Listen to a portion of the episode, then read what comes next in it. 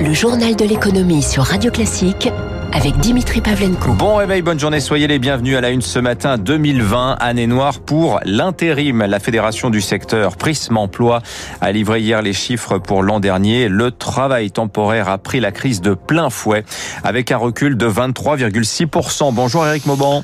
Bonjour Dimitri, bonjour à tous. En clair, l'intérim a encaissé l'essentiel hein, du coup de frein de l'économie en termes d'emploi l'an dernier. Et pour cette année, bah, personne ne se risque à faire de prévisions. Hein. Oui, pour l'intérim, c'est un recul de 5 ans en arrière. Cela représente 185 000 emplois équivalents temps plein détruits.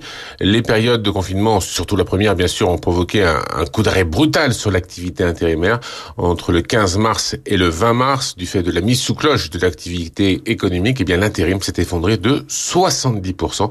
Ce fut la première strate de l'emploi euh, touchée par la crise du fait de sa flexibilité. Tous les secteurs ont été frappés. Dans le bâtiment et les services, la chute atteint quasiment 29%. Dans l'industrie, c'est 27%. Dans le commerce, 19,5%.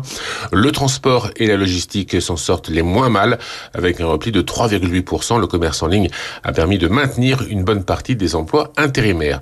En termes de qualification, là aussi, personne n'est épargné. Ouvriers non qualifiés, mais aussi cadres et professions intermédiaires ont enregistré des baisses d'activité du même ordre.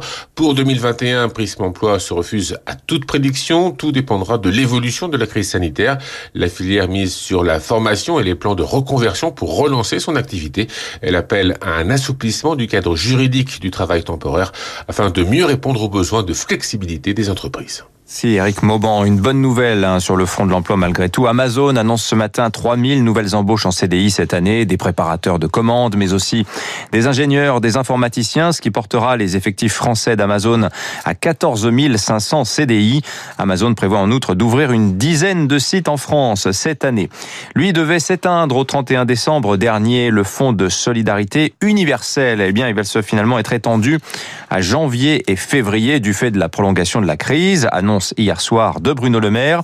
Euh, ce fonds de solidarité universelle, vous savez, c'est la version de départ, celle qui permet à toutes les petites entreprises de moins de 50 salariés, quel que soit leur secteur, hein, d'obtenir 1500 euros par mois dès lors qu'elles enregistrent une perte d'activité d'au moins 50%. La dette, le grand sujet du moment. Qu'en faire hein? Audition en série au Sénat hier. Hein. La théorie d'une annulation de la dette n'a visiblement pas marqué de point. Soutenue par 150 économistes euh, co-signataires d'une tribune parue dans la presse la semaine dernière. La thèse de l'annulation a été torpillée hein, par la majorité des personnes entendues, à commencer par Olivier Blanchard, l'ancien chef économiste euh, du FMI, selon qui la dette à son niveau actuel, 120% hein, du PIB tout de même, est parfaitement soutenable. L'annuler, dit-il, discréditerait la signature de la France et risquerait d'augmenter les taux d'emprunt et donc, in fine, d'alourdir le service de la dette, ce qui contraindrait à augmenter les impôts et à réduire drastiquement les dépenses publiques. Autre audition très attendue au Parlement hier, celle de Jean-Bernard Lévy, le PDG d'EDF à propos d'Hercule. Eh bien, Jean-Bernard Lévy n'a pas mâché ses mots. Selon lui, eh bien, il faut mener la scission d'EDF à terme, séparer EDF euh, e non pas en trois mais deux entités. Bleu, 100% public pour le nucléaire, avec euh, RTE, le réseau haute tension et les barrages. Et de l'autre côté, EDF vert, qui serait une filiale de Bleu, mais partiellement coté en bourse en regroupant notamment les renouvelables et Enedis. Bref, c'est très compliqué. En tout cas, sans réforme, selon lui, nous sommes menacés de devenir des énergéticiens de seconde zone. Éric Cuoche. En l'état, le projet Hercule prévoit que les trois futures entités restent à majorité publique. Seuls 35% des capitaux d'EDF Vert, qui concernent la distribution et le renouvelable, seraient ouverts aux investisseurs privés, insuffisant pour Bruxelles qui veut que production et commercialisation soient séparées.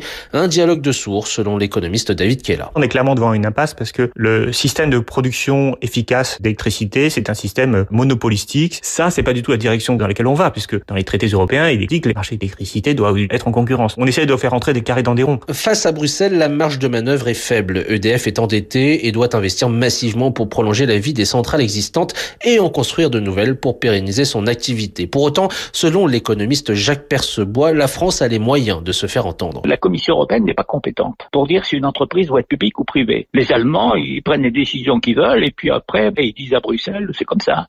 Le maintien d'une souveraineté nationale dans le domaine électrique exige qu'on soit ferme vis-à-vis de Bruxelles. Une perte de souveraineté, c'est la crainte des élus de droite. À gauche et côté syndicat, on dénonce une privatisation à peine voilée d'une partie d'EDF. Coincé entre cette fronde et les exigences de Bruxelles, le gouvernement a promis d'élaborer un plan B. Voilà, le gouvernement, à la fin, la France, actionnaire, rappelons-le, à 83% d'EDF, seul 17% c'est coté en bourse.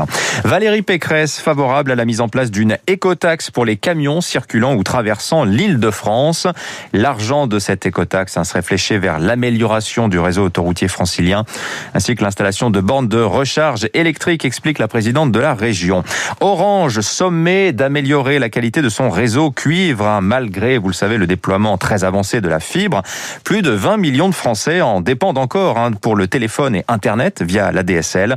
Seulement le réseau cuivre souffre de pannes à répétition, souvent longues à réparer. Une députée préconise dans un rapport remis hier au gouvernement de mettre en place des indicateurs de suivi de qualité, de contraindre également Orange à enfouir les câbles aériens, à prendre en charge les lagages et à imposer euh, à l'opérateur des amendes quand les, quand les réparations excèdent 48 heures. Orange argue que le réseau cuivre hein, lui coûte 500 millions d'euros par an en entretien pour une rentabilité en constante décroissance. Et puis réunion hier à Bercy sur la pénurie de semi-conducteurs. Autour de la table, les fabricants français de puces et les constructeurs automobiles contraints en ce moment de ralentir la production faute de recevoir suffisamment de composants de Taïwan. Alors la solution est-elle euh, à la relocalisation de la production de puces? Écoutez ce qu'en pense Jean-Marc Daniel, professeur à l'ESCP Europe. Il faut laisser faire le marché. Il y a deux erreurs à ne pas commettre. La première erreur, ce serait de dire, à partir du moment où nous sommes dépendants de fournisseurs étrangers, il faut absolument relocaliser la production.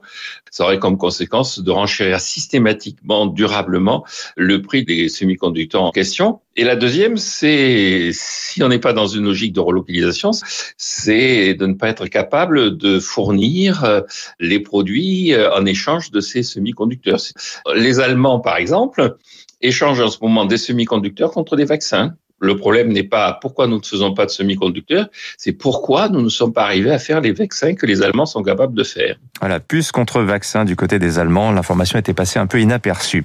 En bref, le géant des centres commerciaux Unibail Rodamco Westfield, durement touché par la crise, hein, le groupe qui tire 95% de ses revenus des loyers, a présenté hier des résultats 2020 très dégradés, chiffre d'affaires en recul de plus de 26% du fait des remises de loyers consenties l'an dernier pour réduire sa dette. Unibail suspend son dividende jusqu'en 2022 et va vendre pour plus de 3 milliards d'euros d'actifs en Europe et surtout aux États-Unis.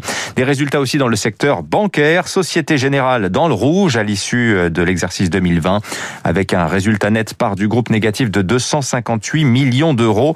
Pénalisé par le début de l'année dernière, la performance est revenue au troisième et quatrième trimestre. Et puis aux États-Unis, encore un géant qui s'ouvre aux crypto-monnaies après BlackRock, PayPal et Tesla. C'est Mastercard qui annonce euh, cette nuit la possibilité euh, cette année de payer ou de se faire régler avec certaines cryptos, notamment le Bitcoin. Les marchés pour finir, le CAC 40 en recul hier soir de 0,36% à 5670 points, lesté par Société Générale hein, notamment, moins 2,85%. À l'inverse, Natixis plus 7,63.